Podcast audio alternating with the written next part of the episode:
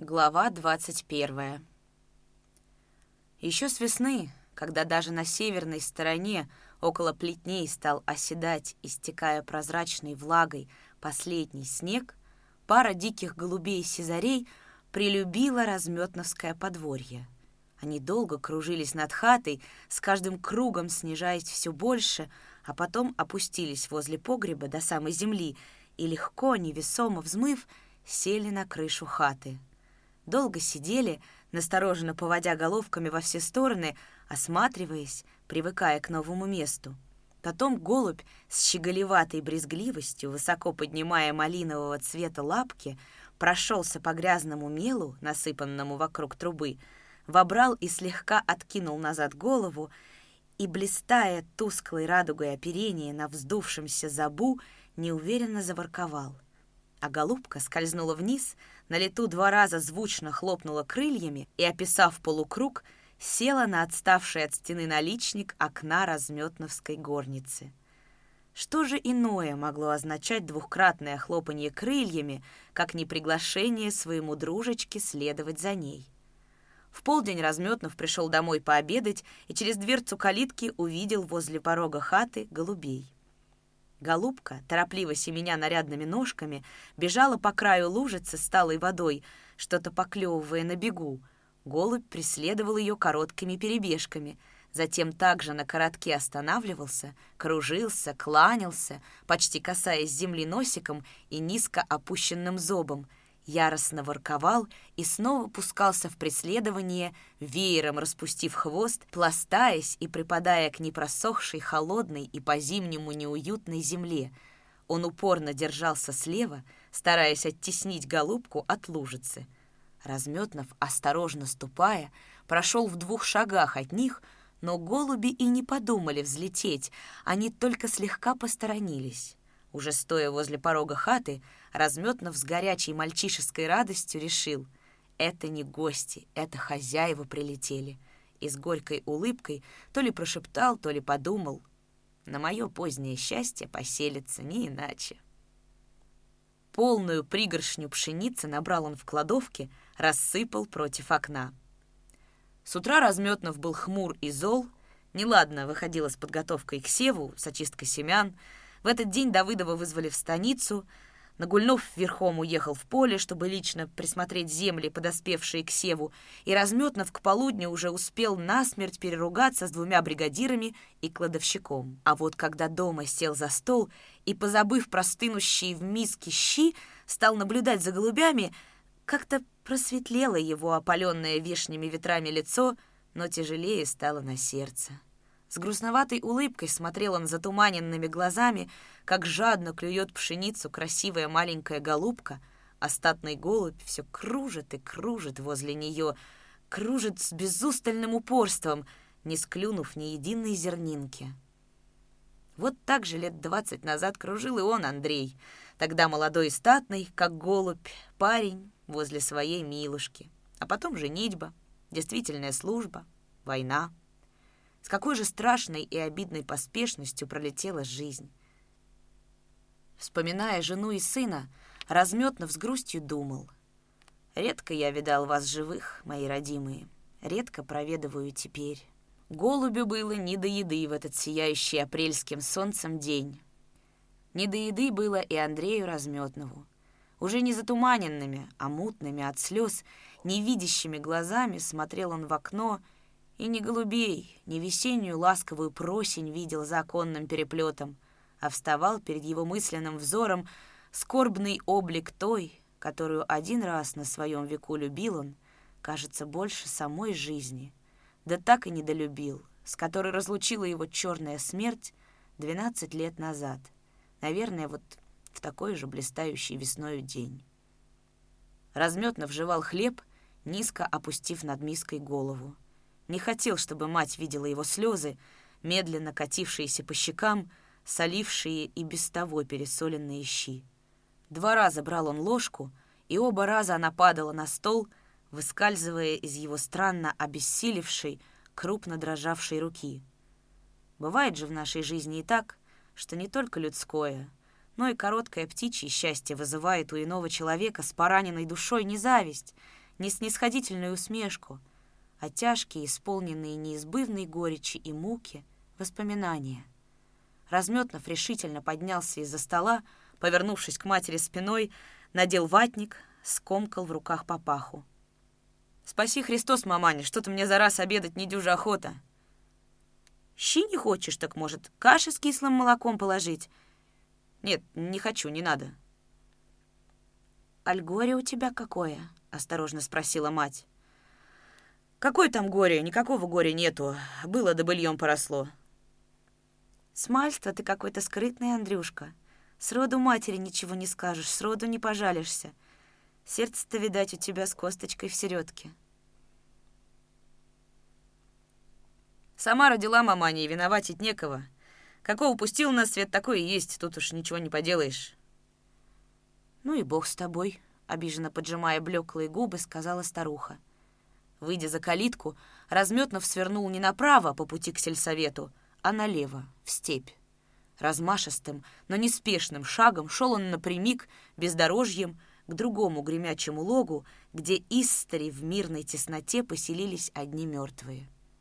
Кладбище было разгорожено. В эти трудные годы не в почете у живых были покойники. Старые, почерневшие от времени кресты покосились, некоторые из них лежали на земле то ничком, то навзничь. Ни одна могила не была убрана, и ветер с востока печально качал на глинистых холмиках прошлогодний бурьян, бережно шевелил, будто тонкими женскими пальцами перебирал пряди пожухлой бесцветной полыни. Смешанный запах тлена, сопревшей травы, оттаившего чернозема устойчиво держался над могилами. На любом кладбище в любое время года всегда грустно живому, но особая пронзительная и острая грусть безотлучно живет там только ранней весною и поздней осенью. По пробитой телятами тропинке Разметнов прошел на север, за кладбищенскую черту, где прежде хоронили самоубийц. Остановился у знакомой с обвалившимися краями могилы, снял папаху с седой низко склоненной головы. Одни жаворонки нарушали задумчивую тишину над этим забытым людьми клочком земли. Зачем Андрей пришел сюда в этот вешний день, осиянный ярким солнцем, до краев наполненный просыпающейся жизнью, чтобы, сцепив куцы и сильные пальцы и стиснув зубы, смотреть прищуренными глазами за туманную кромку горизонта, словно пытаясь в дымчатом мареве разглядеть свою незабытую молодость, свое недолгое счастье? А быть может и так. Ведь мертвое, но дорогое сердцу прошлое всегда хорошо просматривается либо с кладбища, либо из немых потемок бессонной ночи. С того дня Разметнов взял поселившуюся у него пару голубей под свою неусыпную опеку. Два раза в день он разбрасывал под окном по пригоршне пшеницы и стоял на страже, отгоняя нахальных кур до тех пор, пока голуби не насыщались. Утрами с позаранку он подолгу сидел на порожке амбара, курил, молча наблюдал, как новые жильцы таскали за наличник окна солому, тонкие ветки, сплетней хлопья линялой бычьей шерсти. Вскоре грубой поделки гнездо было готово, и Разметнов вздохнул с облегчением. Прижились, теперь уж не улетят. Через две недели голубка не слетела к корму. Выводить села. Пошло дело на прибыль в хозяйстве, улыбнулся Разметнов. С появлением голубей у него заметно прибавилось забот. Надо было вовремя сыпать им корм, менять в миске воду, так как лужа возле порога вскоре пересохла, а помимо этого крайняя необходимость заставляла нести караульную службу по охране жалких в своей беззащитности голубей. Однажды, возвращаясь с поля, уже на подходе к дому, Разметнов увидел, как старая кошка, любимица его матери, всем телом припадая к соломе, ползла по крыше хаты, а затем легко соскочила на полуоткрытую ставню, вертя хвостом, изготовилась к прыжку. Голубка сидела на гнезде неподвижно, спиною к кошке, и, как видно, не чувствовала опасности. Всего каких-нибудь сорок сантиметров отделяли ее от гибели. Разметно вбежал на носках, рывком вытащив из кармана наган, сдерживая дыхание и не сводя с кошки сузившихся глаз. И когда та чуть попятилась, судорожно перебирая передними лапами, резко щелкнул выстрел — слегка качнулась ставня. Голубка взлетела, а кошка головой вниз мешковато свалилась на заваленку, наискось прошитая пулей. На выстрел выбежала из хаты Андреева мать. «Где у нас железная лопата, маманя?» Как ни в чем не бывало, деловито осведомился Разметнов. Он держал убитую кошку за хвост и брезгливо морщился. Старуха всплеснула руками, запричитала, заголосила, выкрикивая «Душегуб проклятый! Ничего-то живого тебе не жалко! Вам с Макаркой что человека убить, что кошку, все едино!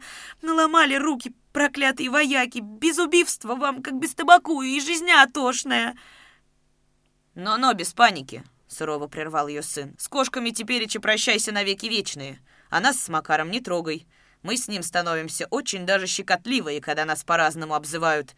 Мы вот именно из жалости без промаху бьем разную пакость. Хотя бы двух, хотя бы четырех ногах, какая другим жизни не дает. Понятно вам, маманя? Ну и ступайте в хату. Волнуйтесь в помещении, а на базу волноваться и обругивать меня я, как председатель сельсовета, вам категорически воспрещаю». Неделю мать не разговаривала с сыном, а тому молчание матери было только на руку. За неделю он перестрелял всех соседских котов и кошек и надолго обезопасил своих голубей. Как-то, зайдя в сельсовет, Давыдов спросил. «Что у тебя за стрельба в окрестностях? Что ни день, то слышу выстрелы из нагана. Спрашивается, зачем ты народ смущаешь? Надо пристрелять оружие. Иди в степь, там и бухай. А так неудобно, Андрей. Факт». «Кошек потихоньку извожу», — мрачно ответил Разметнов. «Понимаешь, житья от них проклятых нету». Давыдов изумленно поднял выгоревшие на солнце брови. «Каких кошек?» Всяких. И рябых, и черных, и полосатых. Какая на глаза попадется, такая и моя. У Давыдова задрожала верхняя губа, первый признак того, что он изо всех сил борется с подступающим взрывом неудержимого хохота. Зная это, Разметнов нахмурился, предупреждающий и испуганно вытянул руку. «Ты погоди смеяться, матросик, ты сначала разузнай, в чем дело». «А в чем?» Страдальчески морщись и чуть не плача от смеха, спросил Давыдов. «Наверное, недовыполнение плана по линии за год жив сырья? Медленно идет сдача шкурок пушного зверя, и ты... И ты включился? Ой, Андрей, ой, не могу. Признавайся же скорее, не то я умру тут же за столом тебя». Давыдов уронил голову на руки, на спине его ходуном заходили широкие лопатки. И тут Разметнов вскочил, будто осою ужаленный, выкрикнул. «Дура! Дура городская! Голуби у меня выводят! Скоро голубятки проклюются, а ты за год жив сырье, в пушной план включился! Да на черта мне вся эта лавочка! Шерсть, копыта нужна! Голуби у меня поселились на жительство!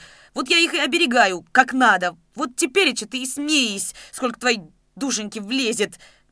Готовый к новым насмешкам, Разметнов не ожидал того впечатления, какое произвели на Давыдова его слова, а тот наспех вытер мокрые от слез глаза, с живостью спросил. «Какие голуби? Откуда они у тебя?» «Какие голуби, какие кошки? Откуда они? Чума тебя знает, Сёма, к чему ты нынче разные дурацкие вопросы задаешь мне?» — возмутился Разметнов. «Ну, обыкновенные голуби об двух ногах, об двух крылах, и каждый при одной голове, а с другого конца у каждого по хвосту, у обоих одежи из пера, а обувки никакой не имеют по бедности, и зимой ходят босые. Хватит с тебя!» Я не про то, а спрашиваю, породистые они или нет. В детстве я сам водил голубей, факт. Потому-то мне интересно знать, какой породы голуби. Вертуны или дутыши, а может быть, монахи или чайки. Где ты их достал?» Теперь уже улыбался Разметнов, разглаживая усы.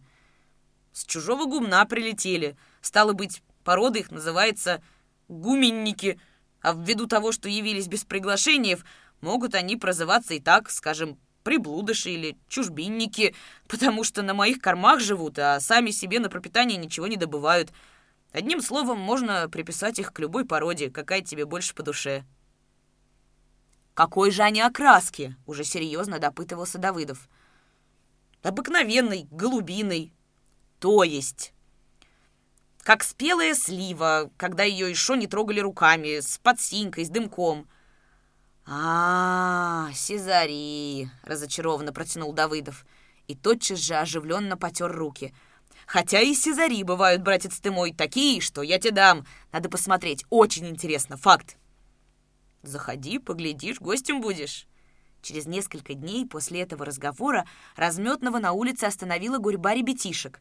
Самый смелый из них, держась на почтительном расстоянии, спросил песклявеньким голосишком. «Дяденька Андрей, это вы заготовляете кошков?» «Что?» — Разметнов угрожающе двинулся на ребят.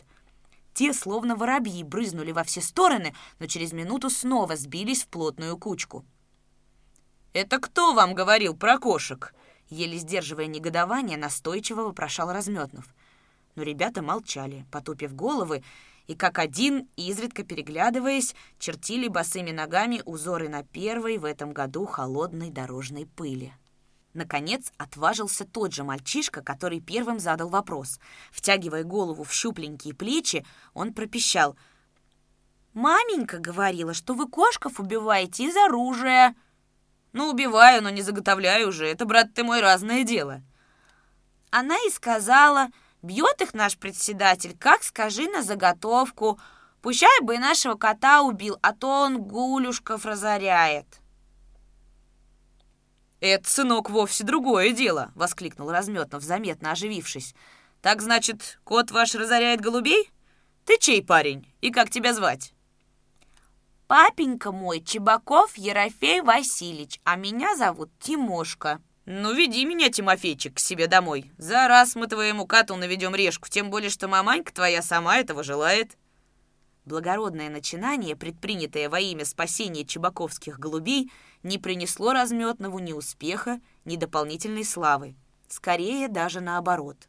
Сопровождаемый щебечущий на разные голоса стаи ребятишек, Разметнов не спеша шел ко двору Ерофея Чебакова, совсем не предполагая того, что там ожидает его крупная неприятность. Едва он показался из-за угла переулка, осторожно шаркая подошвами сапог и все время опасаясь, как бы не наступить на чью-нибудь босую ножонку, вертевшихся вокруг него провожатых, как на крыльцо Чебаковского дома вышла старуха, мать Ерофея. Рослая, дородная, величественная с виду старуха стояла на крыльце, грозно хмурясь и прижимая к груди огромного, разъевшегося на вольных харчах рыжего кота. «Здорово, бабка!» Из уважения к возрасту старой хозяйки любезно приветствовал ее разметнов и слегка коснулся пальцами серой папахи. «Слава богу! Чего пожаловал, хуторской атаман? Хвались!» Басом отвечала ему старуха. «Да вот насчет кота пришел. Ребята говорят, будто он голубей разоряет. Давай-ка его сюда, я ему зараз же трибунал устрою. Так ему злодею запишем. Приговор окончательный и обжалованию не подлежит».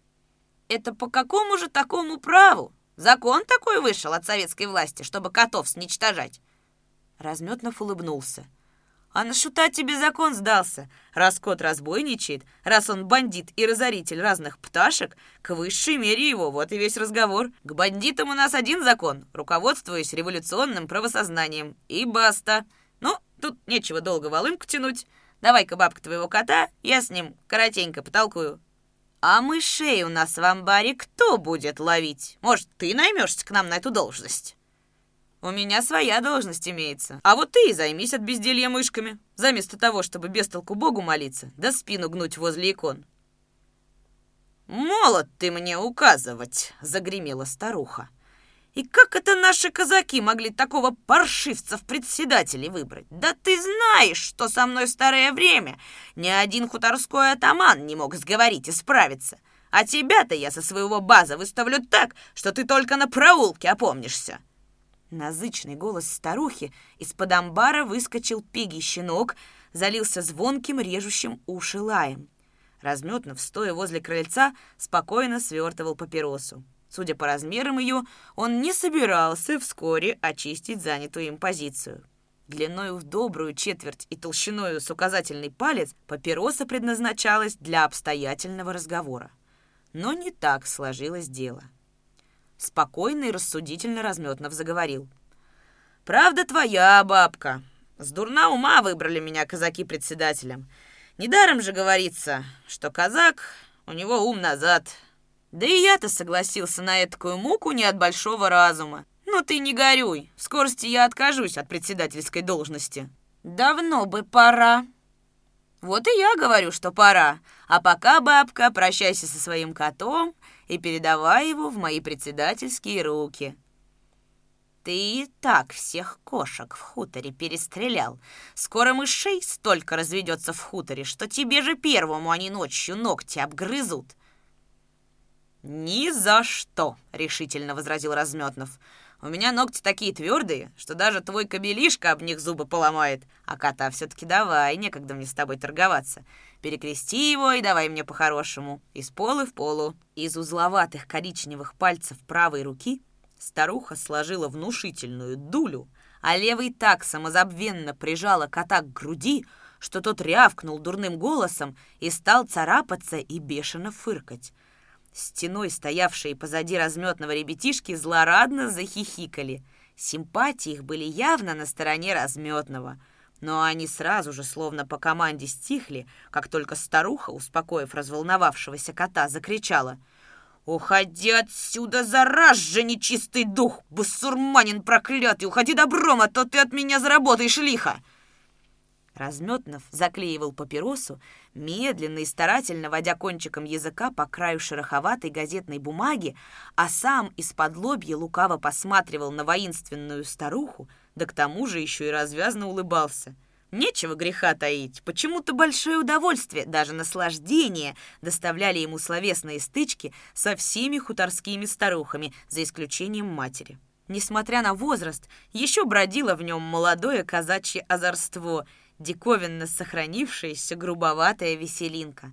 И на этот раз он остался верен недоброй своей привычке. Закурив и затянувшись два раза подряд, приветливо, даже как бы обрадованно сказал — «Да чего же голосок у тебя хорош, бабка Игнатьевна? Век бы слушал и не наслушался, не ел, не пил бы, а только заставлял бы тебя с утра до вечера покрикивать. Ничего не скажешь, голос хоть куда, басовитый, раскатистый, ну прям как у старого станичного диакона или как у нашего колхозного жеребца по кличке Цветок». С нынешнего дня я тебя так и буду прозывать. Уж не бабка Игнатьевна, а бабка Цветок. Давай с тобой договоримся так. Понадобится народ скликать на собрание, и ты рявкнешь на плацу во всю глотку, а мы тебе от колхоза за это по два труда дня». Разметнов не успел закончить фразу, а свирепевшая старуха, схватив кота за загривок, по-мужски размахнулась, Разметнов испуганно шарахнулся в сторону, а кот, широко распластав все четыре лапы, вращая зелеными глазами и утробно мяукая, пролетел мимо него, пружинисто приземлился и, распушив по лисе огромный хвост, со всех ног бросился к огороду. За ним с истерическим визгом, болтая ушами, устремился щенок, а за щенком, издавая дикие вопли, кинулись ребята — Кота через плетень будто ветром перенесло. Щенок, будучи не в состоянии преодолеть столь чудовищное препятствие, на всех махах пошел в обход к издавна знакомому перелазу, Зато ребята, дружно вскочив на ветхий плетень, сразу же с хряпом обрушили его. Кот мелькал по огуречным грядкам, по гнездам с помидорами и капустой рыжей молнией, а разметно в преисполненный восторга приседал, хлопал ладонями по коленям, орал. «Держи его! Уйдет! Лови, я его знаю!» Каково же было удивление разметного, когда, взглянув случайно на крыльцо, он увидел, что бабка Игнатьевна, придерживая руками бурно колышущуюся тяжелую грудь, неудержимо смеется. Она долго терла кончиками головного платка глаза и, все еще не отсмеявшись, глуховато сказала. «Андрюшка Разметнов, за потраву хоть ты, хоть твой сельсовет мне все одно заплатите.